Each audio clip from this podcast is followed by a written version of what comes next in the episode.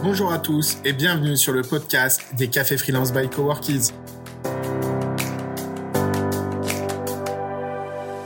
Tous les mois, retrouvez en compagnie de Laetitia Vito, spécialiste du Future of Work, les sujets sur lesquels nous, acteurs du freelancing, nous nous interrogeons. Lors de cet épisode, nous avons décidé de parler du switch et slash freelancing. Le freelancing permet de ne plus se contenter d'une seule activité. Multipotentialité, organiser son temps tout en gérant sa vie perso, voilà tous les thèmes abordés dans cet épisode. Je vous laisse maintenant en compagnie de Laetitia. Coucou tout le monde, j'étais pas sur le, bon onglet, moi qui suis censée avoir la. Salut Laetitia et comme quoi, ça arrive à tout le monde, même après euh, plusieurs cafés freelance. J'attendais, j'attendais. Je me disais, non, bah, franchement, il fait trop beau. Alors, du coup, j'étais. Euh, oui, c'est le soleil, ça nous, ça nous fait tout positiver. Il n'y a pas de stress, ça élimine le stress. J'étais en train de méditer sur la multipotentialité. Euh, voilà. tout en étant euh, devant mon écran bêtement. Enfin bon, me voilà, hein, désolée. Euh, du coup, j'espère que tu n'as pas euh, été obligé de, parler plus longtemps que prévu. Ils m'ont fait chanter. À cause de toi, ils m'ont entendu. Tu, as fait quelques jolies mélodies. Est-ce qu'il y a eu des belles chansons? Donc, tu as montré, tu as, par mise en abîme, tu as montré que tu étais multipotentiel. Oui, et qu'on n'était pas obligé d'être super doué dans tous les métiers qu'on faisait. Absolument d'accord. D'ailleurs, un seul métier, enfin, mais qui a envie de faire un seul métier euh, c'est, Ce serait quand même bien ennuyeux. Moi, personnellement, l'idée était terrifiante pour moi. Quand j'étais à l'éducation nationale et qu'on me disait, ça y est, tu as commencé, ça fait 8 ans que tu es là, il va falloir cotiser pendant encore 30, 33 euh, ans. Ça fait peur. 33 ans, la même chose, dans le même contexte, euh, j'avoue que ça me donnait des surfrades et c'est comme ça que je me suis échappée. Et en fait, euh, je pense que voilà, c'est présenté encore comme la norme dans notre culture de dire on doit avoir un seul métier. Qu'est-ce que tu veux faire plus tard? Comme s'il y en, aurait qu'un. Alors ça va quand on est petit garçon et qu'on est capable de dire je vais être astronaute ou quelque chose comme ça. Mais en fait, c'est pas une question qu'on devrait encore poser aux enfants. Euh, déjà parce que il y en a beaucoup qui sauraient pas répondre. Moi, plus tard, je voudrais être UX designer ou plus tard, je voudrais être développeur Python. Ou encore, un petit enfant de 5 ans, euh, moi je sais que plus tard, je voudrais être expert SEO. Ah, on n'a pas encore le choupi expert SEO. Euh, non, non, non. Euh, parce qu'en fait, les métiers changent et qu'on n'est pas capable de le dire et que ça va changer de plus en plus vite et qu'en fait, voilà, l'avenir, c'est au multipotentiel et c'est aux gens qui vont être capables de changer de métier ou d'en faire plusieurs en même temps. Et c'est vraiment une conviction hyper forte que j'ai. on va être de plus en plus nombreux à avoir plusieurs métiers, à avoir plusieurs expertises. Et, et, dans ce monde qui se transforme toujours plus vite, où l'économie se transforme toujours plus vite et où les métiers vont être, parce que le expert SEO de dans 10 ans, on ne sait pas comment ça va s'appeler, euh, eh bien, euh, l'hyper spécialisation dont on avait l'habitude, le fait d'avoir une identité de plombier ou astronaute, euh, bah, ça ne va plus être la norme en fait. Ça va disparaître euh, assez rapidement et le slashing va devenir une nouvelle, une forme de, de nouvelle norme en fait. Euh, et c'est pour ça que le concept de multipotentialité, il est extraordinairement riche et il nous parle, il nous parle à beaucoup. Ça fait plusieurs années que c'est un concept qui, euh, euh, qui, qui vraiment est éclatant dans les médias avec ces centres d'intérêt multiples. vous êtes sûrement nombreux, euh, si vous êtes là, à vous sentir concerné par la multipotentialité, à vous dire, je m'intéresse pas à un seul sujet, je m'intéresse à plein de sujets. Et pourtant, ça vient toujours se heurter au cliché de, vous connaissez cette expression, il faut trouver sa voie, comme s'il n'y en avait qu'une, et comme si, en fait, on était un peu dans l'erreur quand on faisait plusieurs choses. Et, euh, c'est pour ça que j'adore rappeler que, que les, les, les, grands génies de la Renaissance, comme Léonard de Vinci, c'était des gens qui avaient plein de passion et qui étaient capable d'être bon dans plein de choses. Alors, tu as dit, on n'est pas obligé d'être bon, c'est vrai, on n'est pas obligé d'être bon, mais on peut l'être. On ah, peut l'être. C'est ça qui est complètement dingue. Léonard de Vinci, il était mathématicien, il était bah, peintre, ça on le sait, il était architecte, il était géologue, il était musicien. En fait, ce qui est complètement dingue, c'est que dans tous les domaines, il était extraordinairement bon. En fait, c'est possible. Et, euh, et bien sûr, on n'est pas tous Léonard de Vinci, on n'a pas besoin d'être un génie. Là, je, je suis d'accord avec toi. Mais en fait, on peut arriver à un niveau suffisant, même pour gagner sa vie dans plusieurs domaines, être bon et être reconnu comme bon dans plusieurs domaines. Et c'est ça dont on va parler en fait. C'est que avant, on était dénigré comme amateur quand on faisait plusieurs choses.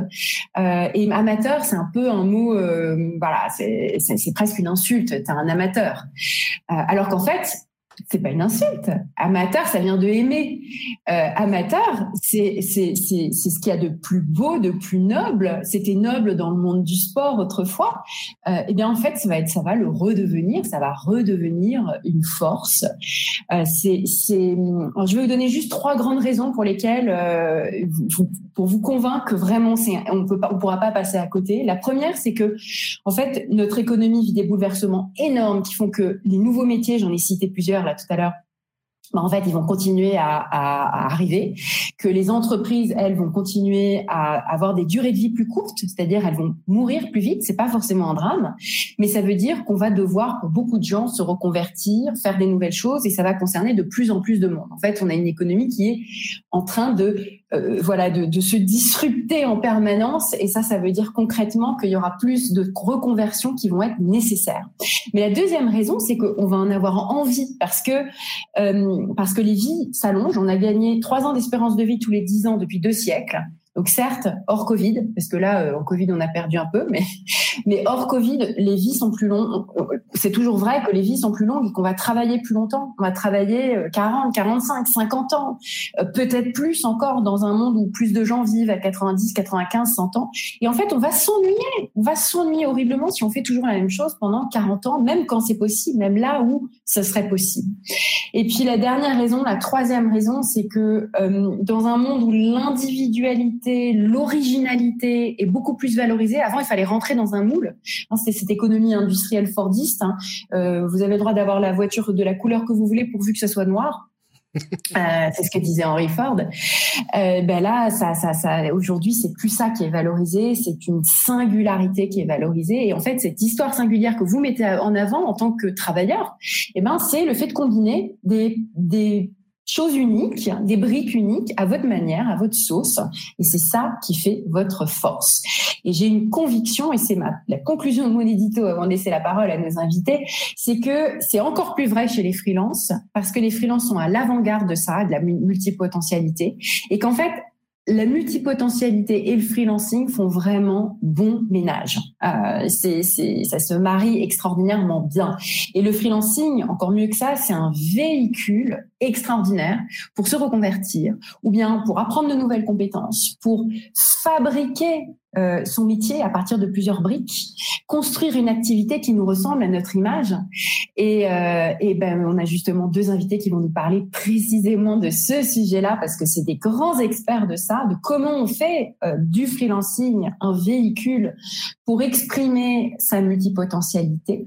Nos deux invités sont spécialistes du slash, du switch, du freelancing, de la multipotentialité et de la reconversion euh, sous toutes ses formes. Et tous les deux sont convaincus, hein, je pense, que euh, tout ça peut être une très grande force. Alors d'abord, Thomas Burbidge. Bonjour Thomas, tu peux venir nous rejoindre. Thomas, il a fait de tout ça euh, sa grande spécialité. Il en parle très régulièrement. Bonjour Thomas.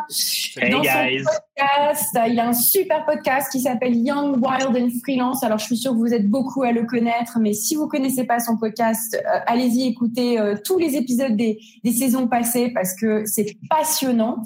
Et il crée des expériences pédagogiques pour les free. Euh, euh, vraiment autour de ce sujet-là dont on va parler. Donc, je pense que ce sera l'occasion de nous raconter comment tu as construit, toi, ton, ta spécialité autour de ça, finalement. Euh, et puis, euh, bah, en discutant avec lui aussi, l'autre raison pour laquelle Thomas, il fallait qu'il soit avec nous aujourd'hui, c'est que moi, j'ai constaté que son approche, elle était non seulement intelligente et précieuse du point de vue professionnel, mais en plus euh, vraiment empreinte de sagesse, de profondeur, de philosophie. Et on en a tous besoin. Donc euh, voilà, merci Thomas. Et puis la deuxième invitée, Laure. Laure nous nourrit. Alors c'est aussi une caméléone. Salut Laure. Tu es aussi une caméléone parce que tu as toi-même switché, slashé, euh, etc., etc., à plusieurs reprises. Euh, tu dis toi-même, on est beaucoup dans ce cas-là. Euh, au début, tu étais une bonne élève. Hein, la bonne élève, la bonne élève, c'est presque une malédiction, mais en fait, on va aussi en faire une force. Parce que tu étais passionnée de théâtre quand tu étais petite. Mais comme tu étais bon élève, euh, tu as fait le choix raisonnable de faire une école d'ingénieur, de rentrer dans un moule qui rassurait euh, tes parents, mais peut-être aussi toi-même à ce moment-là de ta vie. Et euh, tu as fait une carrière, ce qu'on appelle une belle carrière dans un grand groupe, à savoir LVMH. Et puis, euh, c'est seulement plus tard, au bout de quelques années, peut-être que tu vas nous, pourras nous, en dire un peu plus, mais que tu as, que tu, que tu, tu, as fait une carrière autour de plutôt de l'idée du coaching, de la, recherche de l'épanouissement euh, au travail. Euh, tu t'es passionné pour ce sujet-là et au point de, bah, de devenir coach et puis euh, de devenir la directrice pédagogique de Switch Collective. Switch Collective, on a une longue histoire avec, j'ai une longue histoire avec Switch parce que c'est comme ça que je me suis lancée sur le sujet du future work. C'est avec Switch.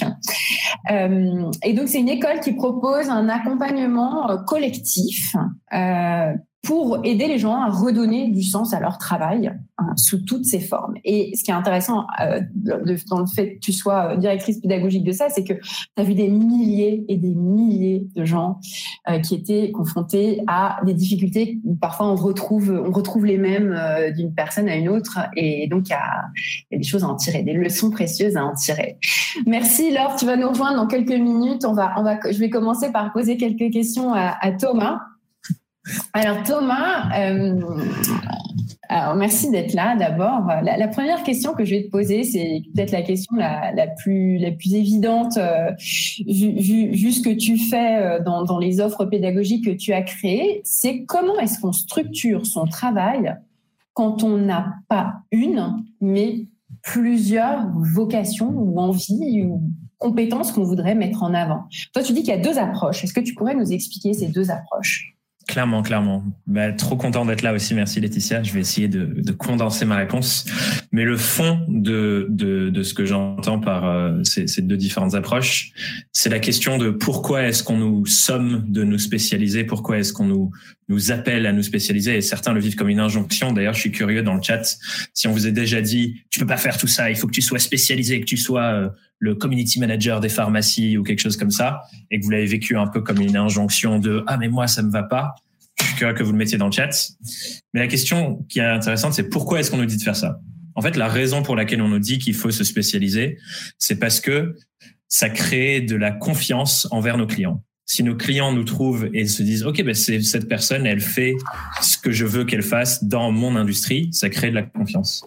Mais c'est pas le seul vecteur. Il y a plein de vecteurs pour créer de la confiance et c'est ça la grande question à se poser c'est comment je fais pour que je crée un lien de confiance avec la personne et qu'elle se dise cette personne là en face ce freelance là c'est le bon le bon freelance pour moi c'est la bonne personne pour moi. Et du coup quand on a plusieurs métiers plusieurs cordes à son arc disons à mon sens, il y a deux manières de, de, de faire cette chose. La première, c'est de se dire, je veux utiliser tous ces métiers dans mon cadre professionnel. Et l'enjeu, du coup, c'est de se dire comment je mets tous ces métiers au service d'une typologie de clients que je vais cibler, les clients qu'on appelle les clients idéaux. Moi, c'est ce que j'ai fait. J'ai plein de cordes à mon arc, plein de différentes choses que j'ai envie d'apporter, plein de choses qui me fascinent. Et je les mets toutes au service d'une catégorie de personnes qui sont vous, les indépendants et les freelances. Donc ça, c'est la première approche. Et ensuite, la seconde, qui demande aussi à déconstruire un peu cette, cette injonction sociétale de tu dois gagner de l'argent avec tout, tu dois toujours progresser, grandir, tout doit devenir quelque chose de commercialisé. Mais c'est de se dire tout simplement, je vais avoir certains de mes métiers qui vont être au service de certains clients et donc générer une activité économique me permettant ensuite de nourrir les autres activités que je fais sur le côté et où je me mets pas d'injonction de, de progression de ce genre de choses. Et j'ai un exemple hyper parlant pour moi. Il y a un moment où j'étais euh, un peu dans dans le, le, le fantasme de devenir photographe et j'adore. Euh, je fais pas mal de photographes de photos argentiques à côté. Et en fait, je me suis rendu compte que j'avais pas du tout l'envie de faire tout le travail nécessaire pour grandir à la hauteur de ce que j'aurais aimé devenir en tant que photographe euh, outdoor et aventure. Et du coup, maintenant, j'ai juste lâché prise sur ça en me disant, j'adore faire ça. J'ai pas envie de me mettre de cadre trop strict de ce que je devrais faire là-dedans. Et du coup, mon activité pro finance le fait de faire ça à côté. Et d'ailleurs, j'utilise des fois mes photos pour ma communication ou pour ce genre de choses. Et, euh, et, on n'est pas obligé d'en faire un métier qu'on développe avec des clients et ainsi de suite. Quoi. Donc pour moi, c'est ça les deux approches. Hmm, ouais, on n'est pas non plus obligé de tout mettre au service euh, d'une activité économique rémunérée. On peut euh, trouver un moyen de gagner de l'argent d'un côté pour pouvoir vivre autre chose à côté. Et en fait, il n'y a pas une manière de se lâcher. C'est la, grande leçon. La deuxième question que je voudrais te poser, c'est une phrase que tu m'as quand on a quand on a discuté en pour préparer euh, pour préparer cette euh, cette session. Euh, tu m'as dit cette phrase que que je trouve géniale, qui est ta niche, c'est toi. Euh, et, euh, et, en fait, cette phrase, elle est, elle est très intéressante parce que elle explique euh, comment, en fait, elle explique comment on peut faire une force de la multipotentialité dans sa vie, dans sa vie pro en tant que freelance. Est-ce que tu peux, est-ce que tu peux expliquer ce que ça veut dire, enfin, ce que tu as voulu dire par là et comment on fait ben déjà pour euh, définir un peu le mot niche, on parle pas de la niche du chien, c'est un truc qui revient beaucoup dans euh, le web, euh, le web marketing et l'entrepreneuriat en ligne où on dit il faut que tu te niches, c'est-à-dire il faut que tu choisisses un marché spécifique ou une spécialité spécifique. Et cette, cette, ce conseil entre guillemets qui revient, ça pousse à l'hyperspécialisation et c'est pas forcément le, ce que tout le monde veut, comme je le disais juste avant. Et du coup, moi, j'aime bien me dire, ben en fait, on peut inverser le, le, on peut inverser la réflexion et de se dire plutôt que prendre moi, l'être humain que je suis avec ma forme bizarre et essayer de la contraindre à une niche spécifique, est-ce que je ne peux pas créer quelque chose à partir de moi et ma forme spécifique? Vous vous souvenez le jeu quand on est enfant, on prend le carré, on essaie de le mettre dans le carré et tout et tout. Mais ben, en fait, il y a une forme qu'on peut créer qui correspond à vous-même et qui correspond à vous, l'être humain unique. Et j'adore dire ça. Vous le savez tous, aucun être humain, même au niveau biologique, ne se ressemble et n'est pareil. Et si on est tous aussi uniques que ça, et on l'est tous, on est tous uniques, votre objectif, c'est de faire de votre activité professionnelle une traduction de cette unicité-là, ce qui fait qu'il n'y a plus aucune concurrence, parce que du coup, personne peut être un meilleur vous que vous, et ça renivelle les choses, et ça fait qu'on peut, euh, on peut tous travailler avec des clients qui nous ressemblent. Et j'ai un exemple hyper parlant, il y a une, une, une indépendante dans un de mes programmes qui s'appelle Surf en freelance. D'ailleurs, c'est assez drôle parce que elle, elle est passionnée de surf et passionnée de l'océan elle est graphiste. Et euh, je me souviens au tout début, quand on l'a rencontrée, elle essayait de, elle se disait, il faut que je sois graphiste, directrice artistique, que je bosse avec des startups, des trucs comme ça. Enfin, elle se contraignait à faire plein de choses qu'on lui disait qu'elle devait faire. Et à un moment, elle a eu une prise de conscience sur ce sujet-là de devenir sa propre niche où elle s'est dit, en fait, moi, ce que j'aime, c'est, c'est l'océan. Ça me parle de ouf. C'est hyper important pour moi. Et je vais surfer tous les jours. Et elle a transformé ce truc pour dire, bon, ben voilà, moi, je suis une freelance graphiste passionnée par l'océan qui fait du surf tous les jours. Ça fait partie de mon identité. Et du coup, aujourd'hui, elle veut travailler que avec des clients qui sont dans cet environnement-là. Et ça crée une confiance de dingue parce qu'ils parlent le même langage.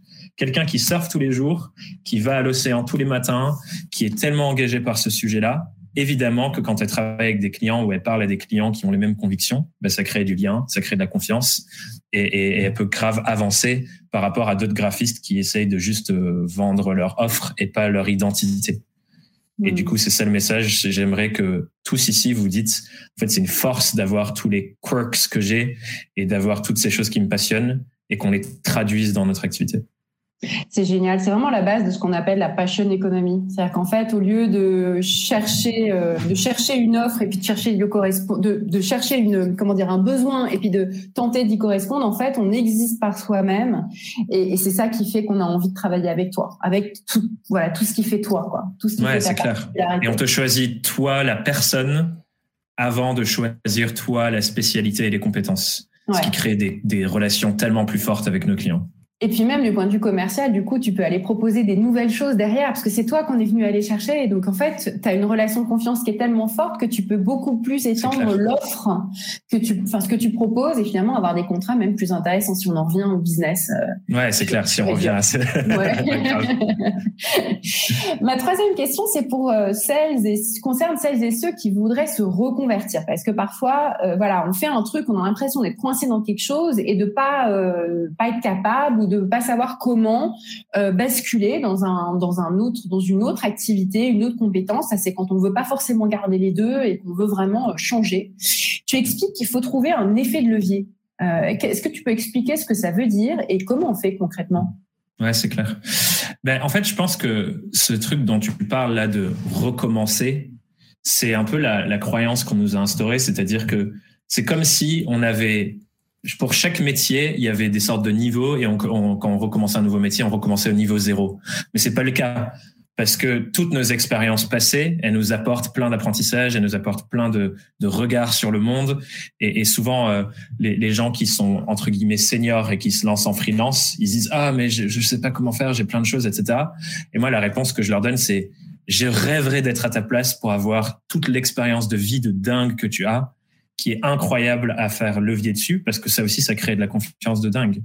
Et du coup, l'effet de levier pour moi, c'est de se dire comment je fais pour que tout ce que j'ai déjà vécu, ça devienne une ressource au service de ce que j'ai envie de vivre maintenant. Et ça passe par plein de différentes manières de le faire. On peut créer du contenu dessus, on peut euh, on peut euh, valoriser toutes les expériences passées en faisant des études de cas. Enfin bref, il y a plein de choses à faire. Mais mais la vraie réflexion, c'est de se dire comment je fais pour transformer ce que j'ai déjà fait en une ressource pour l'avenir. Et même si c'est des métiers qui changent, il y a sûrement euh, une attention spécifique que vous aviez dans votre métier d'avant où il fallait être hyper attentif aux détails qui va grave vous servir dans le métier d'après ou dans le projet d'après. Et ça, ça, ça, ça, vaut le coup d'être valorisé en fait. Et je pense que ça rejoint quelque chose d'autre qui est, hyper intéressant, c'est le fait de, de documenter tout ce qu'on fait et, euh, et de vraiment juste raconter son histoire. J'aime bien dire que il y a un nombre limité de messages il y a des choses, euh, voilà, il y a des choses qui qui sont dites et redites depuis euh, euh, depuis des milliers et des milliers d'années. Moi, je m'intéresse beaucoup à la philosophie stoïcienne et c'est des choses qui, même aujourd'hui, sont hyper pertinentes. Donc, il y a un nombre limité de messages, mais une infinité de messagers, et on est tous le messager de quelqu'un. Et pour ça, il faut qu'on prenne la parole, qu'on raconte notre histoire. Et il y a toujours un autre être humain qui va se dire Ah, ça me parle tellement ce que tu as vécu. Moi aussi, je traverse ça. Est-ce que tu peux m'en parler? Ça se trouve, ça deviendra des clients, des partenaires, peu importe. Mais Hmm. Mais, mais, vraiment, euh, je vous invite à raconter tout et à ne pas voir votre passé comme un poids et comme quelque chose où vous avez perdu du temps, entre guillemets, mais toujours voir c'est une opportunité pour la suite et c'est quelque chose sur lequel je peux faire levier pour, euh, pour construire un meilleur futur.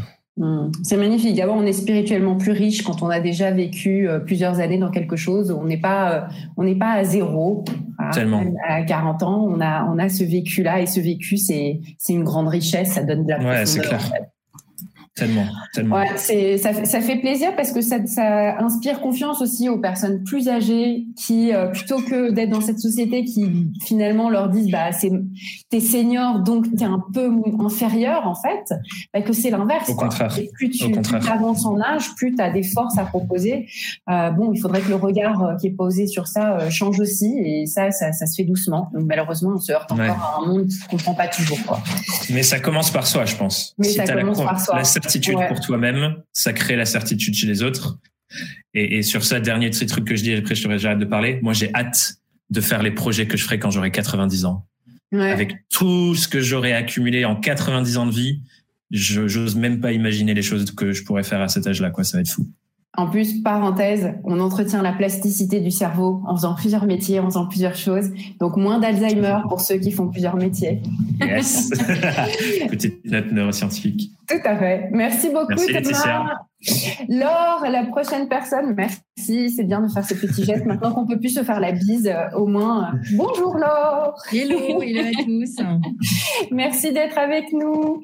Laure, euh, toi aussi, j'ai plein de questions à te poser. on va essayer d'être efficace pour pas trop déborder sur le temps. La première question que j'ai à te poser, c'est l'expérience que tu as accumulée, concerne l'expérience que tu as accumulée avec Switch Collective, avec les, je ne sais pas combien de milliers, 6 000, 7 000, 8 000, je ne sais pas. Un peu plus de 6 000, ouais. Un peu plus. 6 000, voilà, 6 000 personnes, c'est énorme, qui ont fait Switch, qui se sont préparés au Switch ou se préparent au Switch euh, dans, dans, cette école.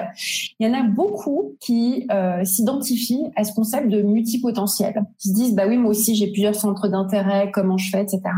Quelles sont en général les difficultés que rencontrent ces personnes-là? Toi, tu as dû observer des patterns, en fait, euh, parmi tous ces, euh, tous ces switchers multipotentiels c'est quoi leurs difficultés? Quels sont les, les, problèmes principaux? Ah, en tout cas, il y, a trois principaux problèmes hein, que moi j'identifie parmi nos, participants. C'est que déjà, euh, il y a une grande euh, majorité euh, de ces personnes qui se reconnaissent comme multipotentielles pendant le programme, donc qui ont déjà éventuellement un certain âge et pas mal d'années d'expérience et qui prennent conscience de leur singularité parce que on aiguille un peu dans cette direction-là pendant le programme et qu'en prennent conscience. Donc c'est un peu un choc pour eux. Et déjà, la première difficulté, c'est de prendre conscience de ça et de le digérer. La deuxième que je vois, c'est pour ceux qui en avaient déjà un peu conscience, c'est d'accepter ce mode de fonctionnement, parce que beaucoup le disaient hein, dans le chat là auparavant, euh, c'est qu'aujourd'hui, ce qui est valorisé par la société, j'ai lu beaucoup de messages là disant, euh, euh, bah, en fait, on me disait que si je faisais trop de trucs, j'allais tout rater, il faut absolument être spécialiste, donc ça revenait pas mal dans les échanges. Et effectivement, c'est ce qu'on entend beaucoup chez nos participants, c'est qu'ils ont du mal à accepter et à endosser en fait leur singularité parce qu'ils nous disent, mais en fait, la société, le monde des entreprises nous demande d'être experts. Donc, comment on fait, en fait? Parce que nous, être experts, en fait, ça nous ennuie, ça nous tire vers le bas. Et donc, comment on fait dans tout ça? Donc, tout, l'enjeu, pour eux, c'est d'accepter ce mode de fonctionnement parce que les images euh, associées au multipotentiel peuvent être assez négatives dans le monde de l'entreprise. On parle de touche à tout, d'amateurs, de mecs qui papillonnent, qui savent pas se poser, qui savent pas ce qu'ils veulent. Euh, et donc, c'est assez compliqué euh, pour eux d'accepter ça. Et donc, ça engendre pas mal de problèmes de confiance en soi, voire de syndrome de l'imposteur, parce que beaucoup se disent, bah, en fait, je suis connaisseur en tout, mais expert en rien. Et aujourd'hui, on me demande d'être expert. Mmh. Et la dernière difficulté, celle qui me tient pas mal à cœur, c'est la gestion du temps, parce que quand on est multipotentiel, on s'intéresse à beaucoup de sujets. C'est bien le, cœur en fait de cette, de, enfin de, de, nos types de personnalités. Et du coup, oui, on papillonne, on s'intéresse à plein de domaines différents. Et donc le risque, c'est de s'éparpiller et de se livrer un peu corps et âme sur trop de sujets, et donc de se fatiguer, voire de s'épuiser. Et donc il y a un vrai sujet autour de la gestion du temps et de la gestion du temps qui soit professionnelle ou personnelle euh, pour pouvoir rester bien aligné et bien épanoui. Hmm.